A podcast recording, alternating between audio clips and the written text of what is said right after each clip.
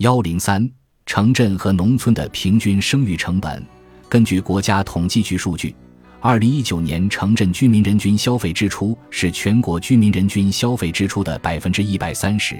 而农村居民人均消费支出是全国居民人均消费支出的百分之六十一点八。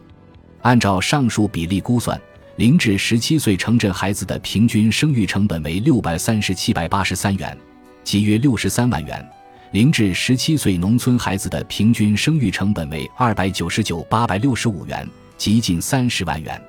至于大学四年的生育成本，